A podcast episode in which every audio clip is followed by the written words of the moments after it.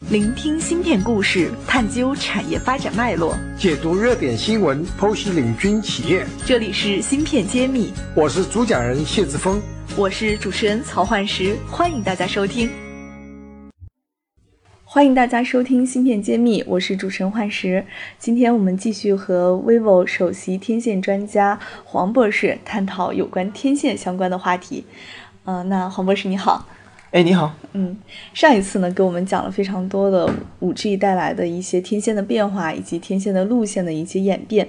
那么，我想问一下，就是那我们最近也了解到，好像很多主流的厂商都把这个 LCP 软板这种作为呃手机使用的一种模式。那是不是意味着这种技术也在五 G 时代成为一个主流呢？嗯，OK，我们要先了解出 LCP 为什么在手机上的占比越来越高，就是因为。五 G 的话，基本上跟大家分享，就是呃，就如刚刚几点，第一点是它频率增高，它从这个传统常用，我说常用的这个二点六 G LT 的一个上限，呃，挪动到三点多到五点零之间，所以它频率增高了，那是第一个。第二个就是说它天线数目增多了，为什么？因为刚刚讲了，这个手机的天线数目变化，尤其是打电话，什么蜂窝天线 cellular antenna，从一只变两只变四只，OK，它越变越多。那五 G 也是一样，五 G 的天线它需要也是像是 MIMO 的一个行为。那 MIMO 呢，在手机上面就隐含直接对天线隐含的，它的天线的数目是直接增加的。那所以呢，基于我通讯频段的频率拉高，以及呢所谓的这个天线数目的增长，那如果是用传统的一个连接方式，基于天线单体跟板子之间连接方式，那最常用了那。就是一个 RF cable，就 RF 缆线。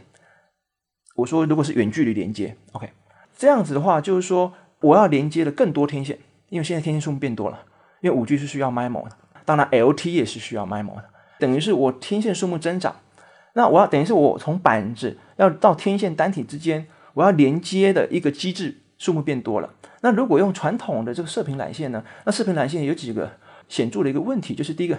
它是一个柱状体，占的空间相对是是比较大的。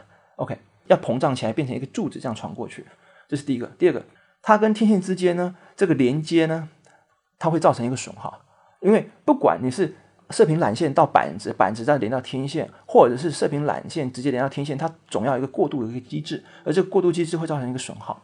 那第三个呢，它射频缆线一次只能连接一条这个天线，那但是我天线数目变多了，如果我一次只连接一条。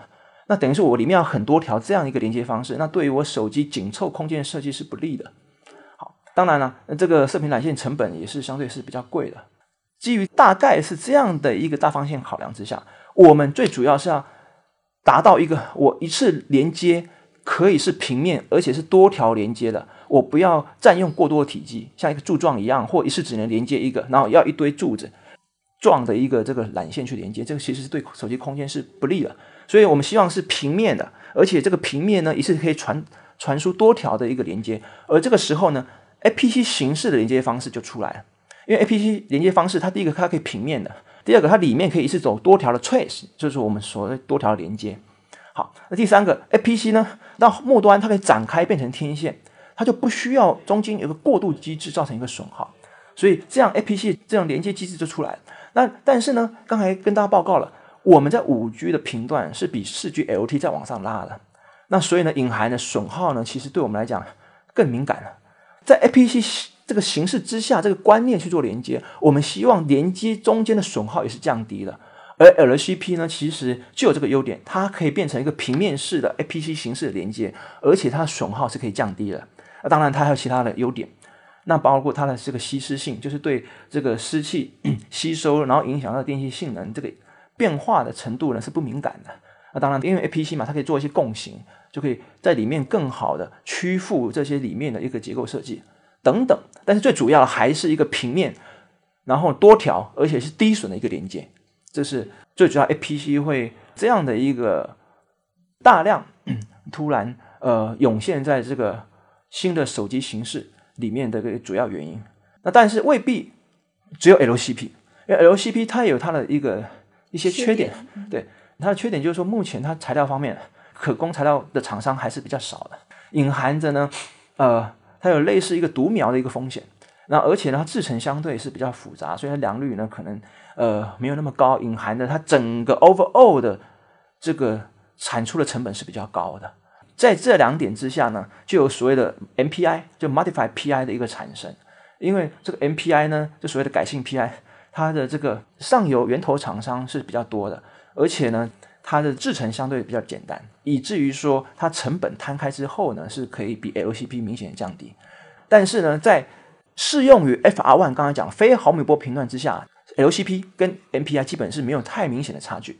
当然呢，到 FR two 毫米波频段呢，它们就有明显差距。但是目前呢，大部分的手机，五 G 手机还是主要先符合 FR one 这个频段。芯片揭秘，产业人自己的发声平台，联系我们可添加文下微信号。那我最后想再请教您一个问题，就是，那么天线在手机以及在五 G 时代这么重要，那如何才能成为一个？优秀的天线设计工程师呢？您能不能给我们行业里潜在的从业者和已经从业者一点建议？个人就是说，从事这个天线设计到现在大概十四年左右，天线这这个重要性啊，其实是一直在往上提升的。刚才讲，包括天线数目的增加，包括天线频率的拉高，那包括毫米波未来的导入，所以在在的天线重要性一直在拉升。但是呢，而且天线是最难在手机里面最难被集成变成一个集成设计的一个部件。但是这个部件其实是引导的系统性的一个性能。虽然它叫部件，但实际上它是它跟系统行为是很难去拆分，甚至影响到系统整个的布局设计。所以它不是一般单纯的一个部件设计，而且它是最难被集成的，最难被标准化的。所以呢，它重要性是非常的高。呃，所以我想表达是。